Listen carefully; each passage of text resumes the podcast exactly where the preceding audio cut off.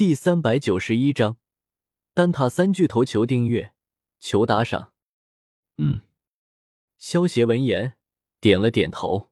叶仲这句话的意思，即是提醒萧协要防备其他人，也是在提醒萧协，如果想要杀人夺宝的话，要做的神不知鬼不觉。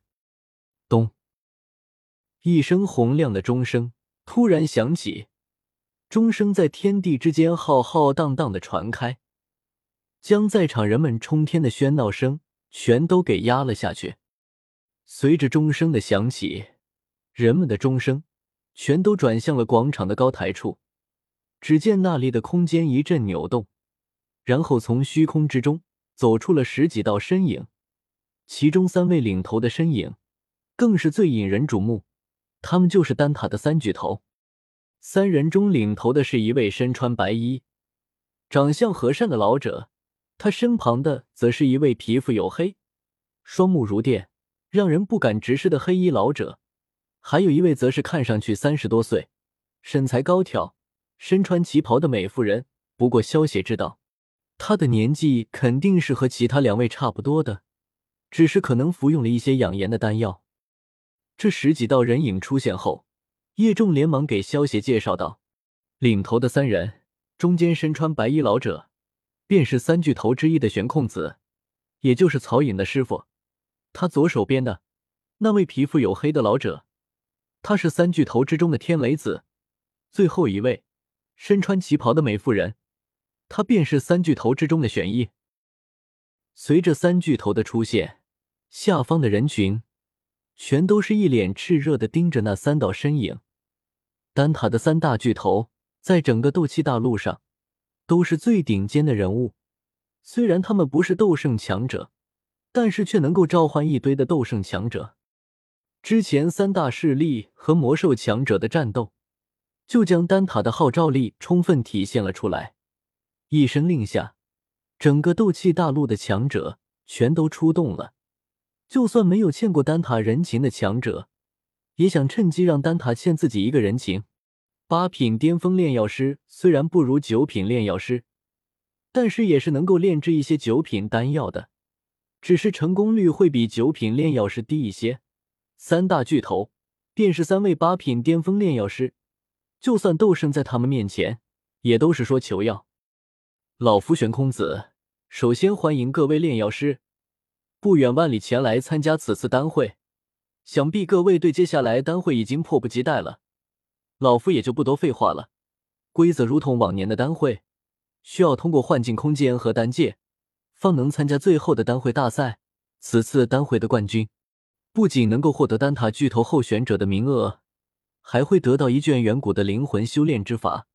将来就算突破八品炼药师，甚至九品炼药师，也是大有可能的。一身白衣的悬空子。飞到空中，洪亮的声音传入了所有人的耳中，将众人的热情全都调动了起来。见到所有人都变得狂热了起来，悬空子右手一挥，虚空中顿时传来一阵洪亮的钟鸣声。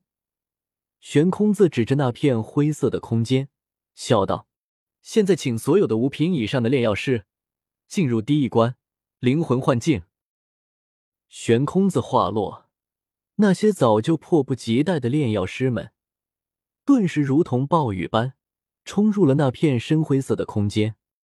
少爷，加油啊！青灵举着小手对萧协打气道。萧协笑着点了点头，化作一道闪电，冲入了深灰色的空间之中。进入深灰色空间之后，便只觉得一片灰沉沉。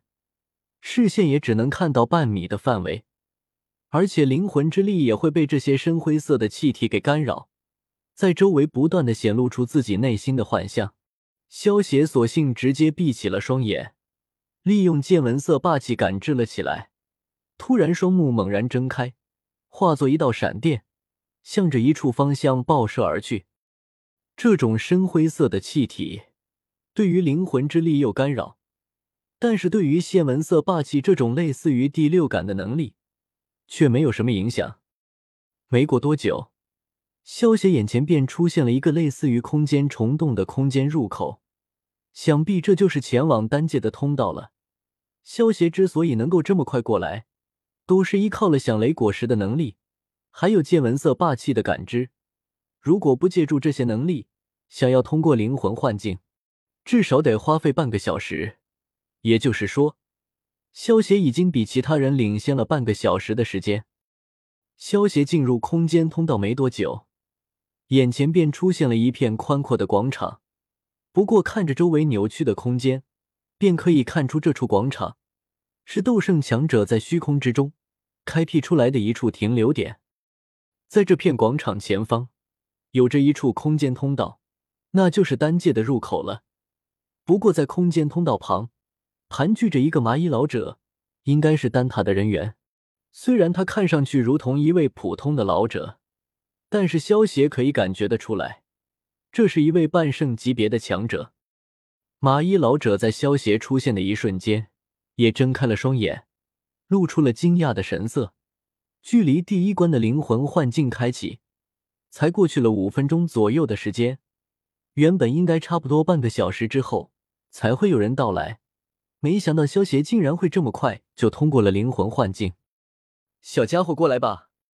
麻衣老者对萧邪和善的笑道：“萧邪能够这么快通过灵魂幻境，将来必定又是一位炼药师大能，所以麻衣老者倒不介意和萧邪结个善缘。”小子萧邪，见过前辈。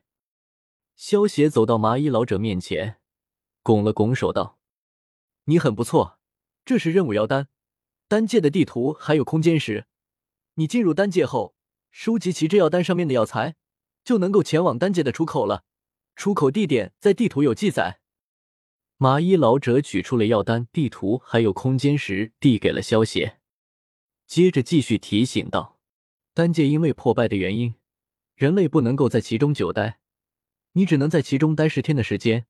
另外，在丹界之中，生活着很多强大的魔兽，如果你遇到危险，可以捏碎空间石，到时候便会传出丹界。”不过，空间石一旦被捏碎，就失去了继续比赛的资格，所以不到万不得已，不要使用。多谢前辈提醒。萧邪接过麻衣老者手中的东西，道了一声谢，毫不犹豫的走进了空间通道之中。萧邪吗？的确是个小怪物呢。麻衣老者看着萧邪离去的背影，轻笑一声，随即又恢复了波澜不惊的样子。